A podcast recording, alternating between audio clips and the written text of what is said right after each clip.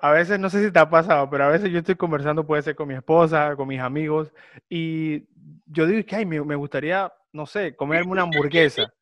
Y yo entro a Instagram y la primera publicidad que me sale en Instagram es sobre la hamburguesa que yo me estaba imaginando que me quería comer.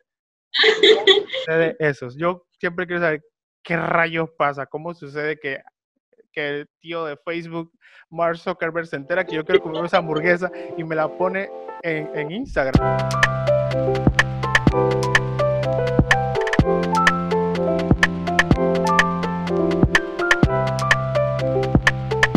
Tenemos a una invitada de lujo en casa. En este medio podcast tenemos a Verónica. Verónica, ¿cómo estás? ¿Cómo has estado? Hola, muy bien, gracias, Agus.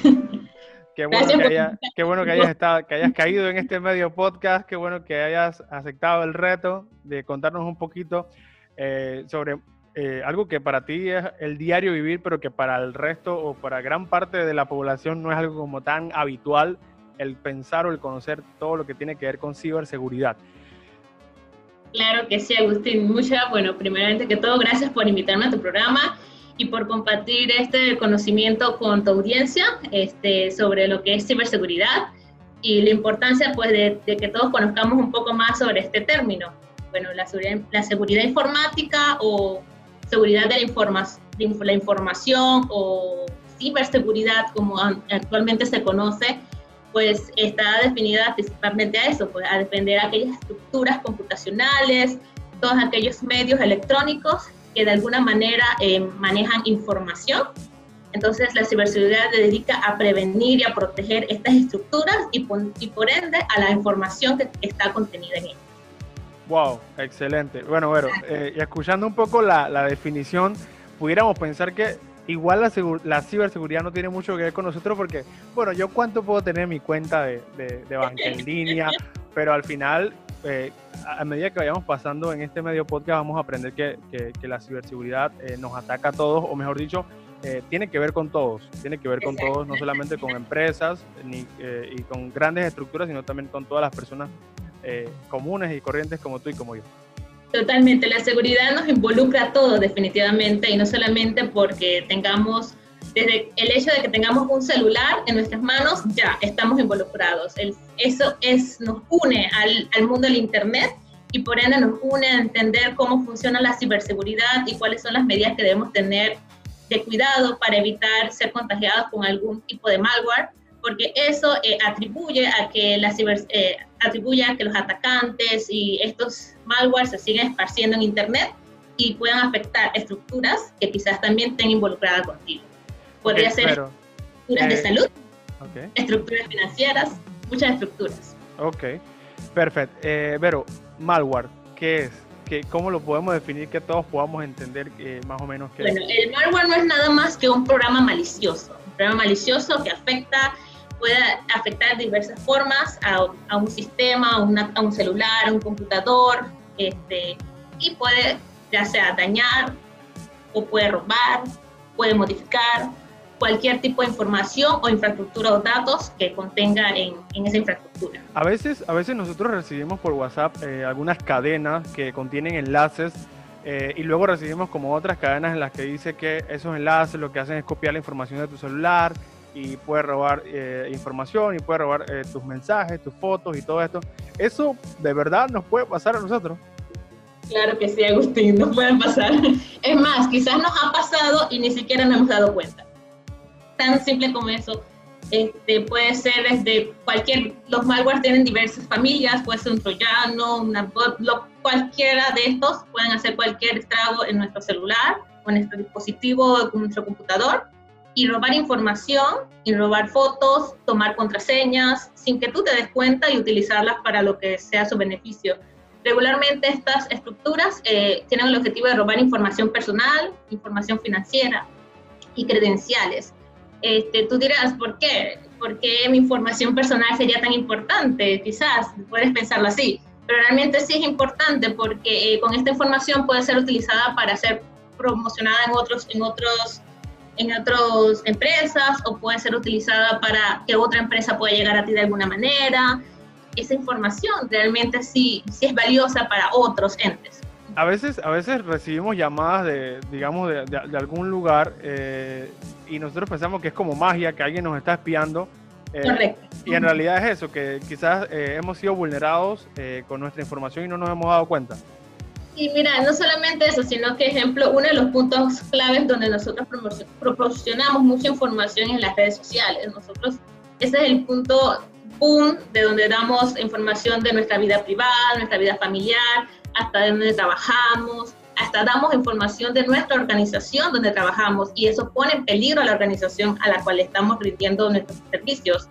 Así que todo esto involucra que se conlleva o cae en el punto que sería la ingeniería social. La ingeniería social se, se está relacionada totalmente con esto, desde una simple foto que hayas posteado de estuviste en el restaurante con tal persona y quizás alguien quiera hacer eh, alguna afectación a la empresa y conoce que esa persona trabaja en esa empresa, puede utilizar ese medio para llegar a esa empresa. Así que eh, involucra ingeniería social, así que es un tema muy amplio. Sí, de verdad que sí. Pero eh, hay un montón de preguntas que se me vienen a la mente ahorita que de seguro los porque están viendo este medio podcast también tendrán algunas preguntas.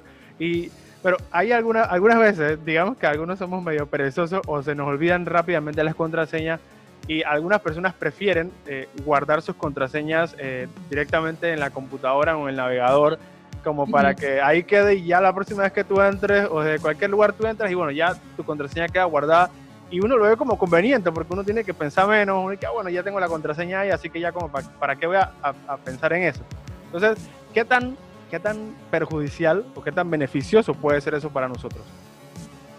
Bueno, entonces ahí tendríamos que caer en que nosotros como, eh, como ciudadanos o como personas responsables de nuestros dispositivos, pues tendríamos que tener algunas medidas, por ejemplo, por, lo menos tener un antivirus en nuestro computador, nuestro celular, o mantener las actualizaciones de estos navegadores donde guardamos estas contraseñas. Esas son unas medidas importantes para poder prevenir que quizás por un descuido de que ah, entremos a un sitio indebido, se nos infecte el computador y debido a que tenemos esto guardado en nuestros navegadores, puede hacer que nos puedan robar esta información por ahí. Eh, existen varias este, sugerencias en ese caso, algunas aplicaciones como lo que es LastPass, donde puedes guardar contraseñas. Bueno, esta es, una son, esta es una de las aplicaciones que podrías utilizar para evitar guardar eso en el navegador, porque debido a que LastPass ya tiene otras eh, políticas de seguridad o otra estructura para poder que se mantengan seguras. Eh, no, podemos, no olvidemos recordar pues, que ASPA igual es una aplicación y todos los aplicativos deberían, eh, deberíamos estar pendientes de actualizarlos y si sale un parche de seguridad, actualizarlos para que estas herramientas pues, estén eh, lo aptas para poder enfrentar cualquier ataque. Entonces, no es, entonces no, es, no es ni malo ni bueno guardarlo en la computadora. O sea, lo digo con toda sinceridad porque a veces a mí yo prefiero... Eh, y ojalá no, no, no. Lo digo en el, en el aspecto de que lo guardas en el navegador. Guardarlo en el navegador te permite que muchas otras cosas puedan infringirlo. LastPass es una aplicación que tú descargas para que puedas manejarlo por, esa, de esa, de esa, por medio de esa aplicación que quizás no que quiero decir que sea más seguro, pero es una de las más recomendadas, más que en los navegadores. Ok, tú hablabas hace un ratito sobre los antivirus y yo tenía una pregunta en base a eso. Eh, ¿Los antivirus realmente funcionan? Se pone en una situación incómoda. Aquí hay que preguntar cosas que, que, que saquen la sinceridad a la gente debo decir que el antivirus realmente funciona. Pues sí, claro, sí funciona, pero estos antivirus se basan en políticas. Pero si no, como repito, si no mantenemos nuestro antivirus actualizado, puede ser que lo, lo tengamos de un año y no lo actualizamos. Todos los días hacen nuevos virus y todos los días tienen nuevas formas de llegar, así que podría ser vulnerado si no mantienes tus, Ahora, una pregunta. Una pregunta conspirativa que yo siempre he pensado. los que crean los virus no son los mismos que crean los antivirus. Sí, sí, esa es una, una, buena, una buena teoría. es una buena teoría conspirativa, definitivamente. Claro, porque ahí hay, ahí hay negocio. Totalmente, claro, si no hay virus no hay negocio. Pero bueno, no solamente eso, sino que existen este, estructuras de cibercrimen organizadas a nivel mundial donde trabajan para hacer malwares de alta potencia, aquellos que van a atacar bancos, que van a atacar este, estructuras de salud, estructuras de ingeniería. Entonces, estos delincuentes realmente sí están haciendo virus y están haciendo malware de mucha mejor calidad que la que quizás estén haciendo otras empresas. Y esos son los que también están expuestos. Así que definitivamente debemos protegernos independientemente. O sea, que hay, hay maleantes tecnológicos, o sea, hay gente muy, muy inteligente que se dedica al mal. Hay organizaciones de cibercrimen que se dedican a esto. Organizaciones totalmente serias, donde los, eh, los que trabajaban para proteger o, esta infraestructura o los famosos hackers, eh, hackers eh, de sombrero blancos, este, trabajan para evitar estas, evitar estas, estos ataques pero hay organizaciones ya definidas. Por ejemplo, un hacker ya sabe que este malware es de la organización tal, y bueno, este, definitivamente es la realidad en la que vivimos. Wow, bueno. Pero el crimen es muy, muy más allá, mucho más allá. Cibercrimen, ciberterrorismo, eh, o sea, no solamente afectaciones este, de nivel financiero, sino también afectaciones de nivel político. Eso es muy grave. Ok, ok, ok. Wow, esto es un mundo gigantesco y del cual nosotros desconocemos muchas cosas y que bueno, cuando desconocemos las cosas, en verdad que somos más vulnerables que, que, cualquier otra persona. Por eso que lo importante que, que conozcamos es saber un poco más del tema y, y, tener pendiente, pues ser más precavidos al momento de ejercer en, en, en cada momento, el momento que estamos en Internet principalmente pero ahora que hablamos de eso, eh, del phishing y la suplantación de identidad, eh, y, ahora que estamos viviendo en medio de esta situación de la pandemia, en donde hemos tenido que cambiar un poco la forma en cómo compramos, eh, la forma en cómo pagamos, la forma en cómo nos movilizamos o decidimos adquirir un servicio. y te hablo con respecto a todo esto que tiene que ver con el delivery o con el e-commerce, que es como comprar por internet y todo eso y que en la mayoría de los casos eh, toca pagar eh, con nuestra tarjeta de crédito. Eh, esa es una forma en la cual nosotros también podríamos quedar como vulnera, vulnerados, vulnerados de nuestra identidad y nuestro, nuestros, nuestras credenciales y nuestro dinero, digámoslo de esa forma. ¿Es seguro o medio seguro o muy inseguro eh, esto del e-commerce, de pagar con nuestra tarjeta en, internet y qué cosas podemos hacer nosotros para eh, evitar este, este tipo de, fraudes. En ese aspecto, cuando estamos, por ejemplo, vamos a poner el ejemplo de Amazon, pues estamos en Amazon y vamos a hacer una compra y metemos nuestra tarjeta y todo. Hemos hecho una cuenta y ya, ya tenemos nuestros datos ahí. Definitivamente la responsabilidad está totalmente en Amazon de proteger esos datos y mantener que esa infraestructura sea lo suficientemente segura para proteger nuestra tarjeta. Pero, ¿qué pasa si, si te hacen un phishing por un correo electrónico, te llega un correo de Amazon, pero no es Amazon? Esa es una forma de que te pueden robar tus datos, porque independientemente de que ya tú hayas ingresado a la página oficial de Amazon y hayas hecho tu cuenta y hayas metido tus datos ahí, pues la responsabilidad es de Amazon en ese aspecto. Pero entonces podrían a través de Amazon hacerte un phishing y poder robar tus credenciales de tu tarjeta, robar tus credenciales de tu cuenta y robar los datos de tu tarjeta y poder hacerte un fraude de esa manera. Eso sí puede suceder de ese punto. Entonces, si es, si es una plataforma nueva, creo que entonces creo que puse un, un, ejemplo muy suave porque Amazon ya es una plataforma que regularmente conoce. Ajá, pero vienen estas nuevas plataformas nuevas, quizás de ventas, bueno, es parte de tu responsabilidad investigar si realmente este sitio es, es, es, es realmente el que es, si verdad, eh, cómo está en el mercado, su sistema de valores, cuántos usuarios tiene, porque no vas a meter tus datos en una plataforma de la cual no estás seguro que realmente es la veracidad de esta, de esta plataforma. Igualmente en, en las aplicaciones que descargas a través de Play Store o aplicativos, ejemplo como es Apetito, estas nuevas aplicaciones que van a salir, porque debido a la demanda que tenemos, van a salir otros aplicativos. Porque bueno, Apetito tiene cierta cantidad de, restaurantes, quizás tú quieres mandar un paquete, quizás Apetito no lo puede hacer, quizás Globo quizás sí, pero te sale un aplicativo nuevo, este, llévame mi paquete. Este aplicativo nuevo que tú piensas, bueno, voy a probar con este, pero bueno, también hay que ver qué tan real es, qué tal si no es realmente un servicio que se esté dando y qué tal si por ahí sí te puedan robar tus datos y tu tarjeta.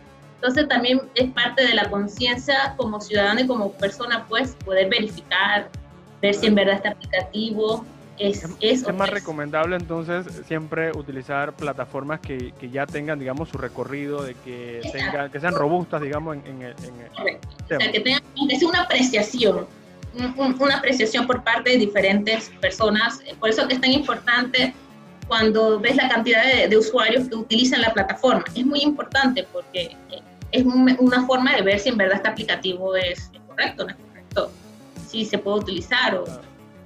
Ok, pero, pero.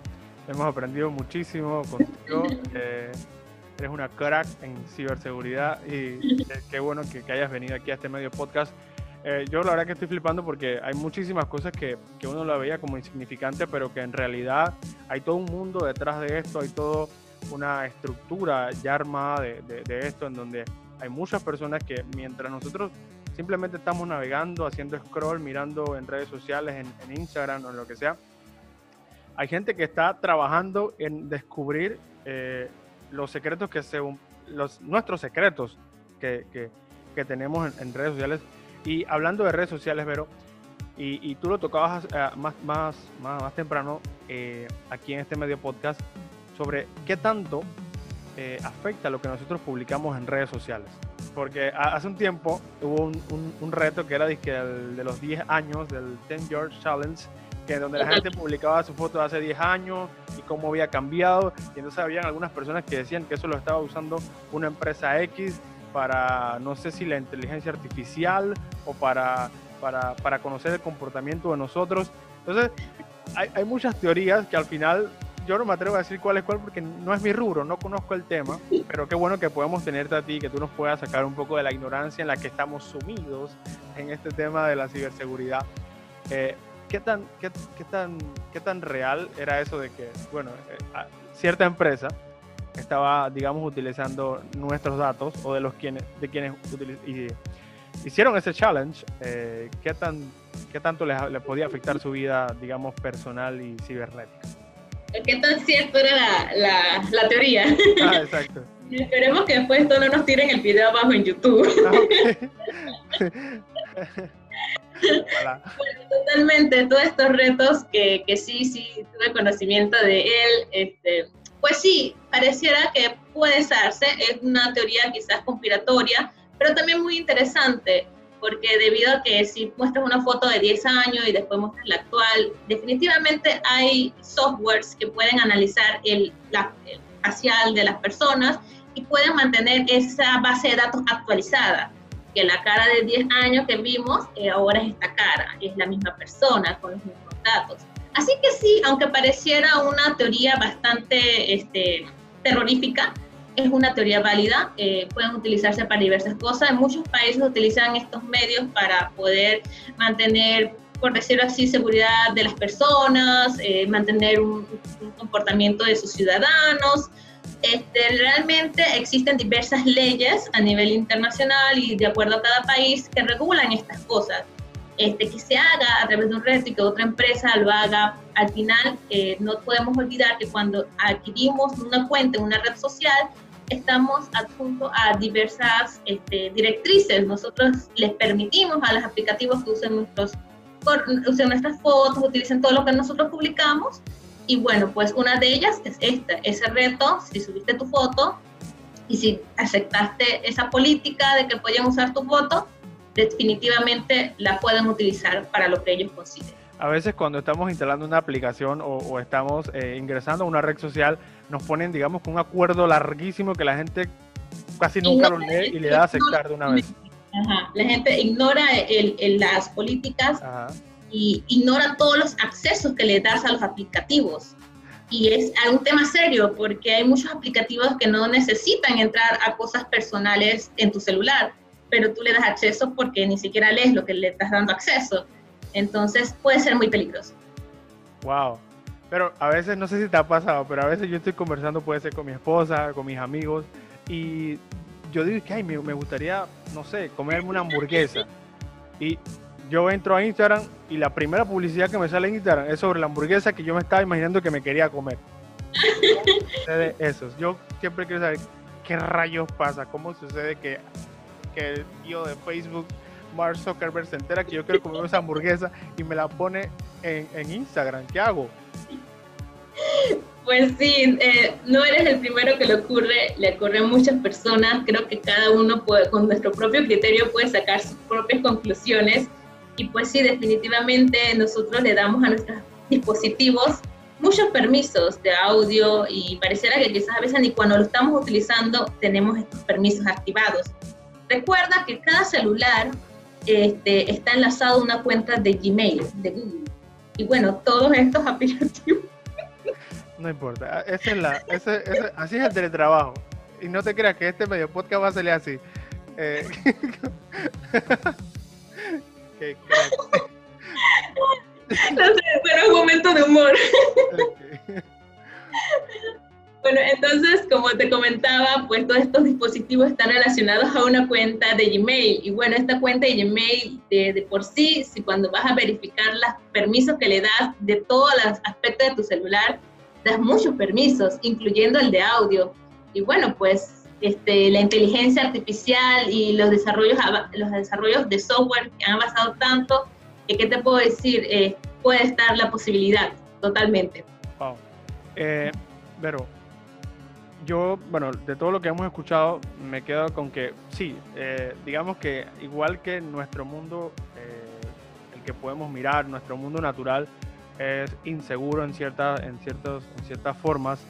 El mundo cibernético también es inseguro y, así como en este, digamos que en nuestro, nuestro diario vivir, nosotros somos quienes, eh, los primeros eh, a quienes nos brindamos seguridad, somos nuestro primer anillo de seguridad en redes sociales, en internet, eh, en todo esto de lo cibernético, también somos nosotros quienes a veces eh, damos más de la cuenta, somos más confiados de lo que deberíamos ser. Correctamente, exacto. Tenemos que ser un poquito, ser más precavidos, no ser tan confiados y, y pues bueno, el mundo es, simplemente va a avanzar. Nosotros no, no, o sea, porque el, el, Internet sea inseguro porque en el Internet haya personas que quieren hacer el mal, no quiere decir que vamos a detener el Internet. No, eso simplemente va a avanzar. Lo que sí debemos es educarnos, seguir aprendiendo, eh, en, en, todo lo que conlleva el Internet, porque si estás conectado, eh, ya formas parte de ello, independientemente que tengas una vida física o una vida normal, eh, social, como ser humano, si en, tu vida en Internet forma parte de ti y todo lo que afecte allá te afecta a ti como ser humano. Entonces, por eso es importante que, tengamos conciencia, seamos precavidos, aprendamos siempre, porque para completar lo que es el mundo de la informática se está actualizando todos los días, todos los días. Y asimismo el mundo de las, eh, del cibercrimen y la ciberseguridad todos los días se está actualizando y está siendo más fuerte. Y bueno, tenemos que ser, eh, tener conciencia y aprender sobre estos temas. Excelente. Pero muchísimas gracias por eh, compartirnos todo ese conocimiento que, que, que, gracias a Dios has aprendido a lo largo de todos estos años. Gracias por no rendirte y, abrirte paso en todos esos lugares en donde solamente había nombres, eh, pero tú entraste y, has aprendido muchísimo. Y me consta y de verdad que estoy muy feliz de que hayas eh, formado parte, hayas sido invitada en este medio podcast. Ojalá que no sea la última vez, sino que en próximas ocasiones podamos conversar sobre otros temas que son interesantes, que son importantes, eh, igual que este. Así que, bueno, Vero, quiero darte las gracias por haber aguantado este tiempo conversando conmigo y compartiendo un poquito de lo que tú sabes. Y bueno, así como Verónica, eh, tú también puedes estar aquí conversando conmigo porque todos tenemos algo que contar, todos tenemos algo que nos apasiona y que es importante para, para todos. Así que eh, solo escribe aquí en los comentarios, Agustín, estaría, estaría bueno conversar sobre tal tema. y nos ponemos de acuerdo y, y conversamos sobre ese tema pero tus últimas palabras eh, aquí en este medio podcast. Bueno, muchas gracias Agustín por la invitación y por permitirme este espacio en tu programa, que sigas teniendo muchos éxitos y bueno, no, no pierdan el miedo, vengan y hablen de todo lo que les interesa y que sea importante que nosotros conozcamos, porque yo también formo parte de la audiencia. Bueno, gracias por todo.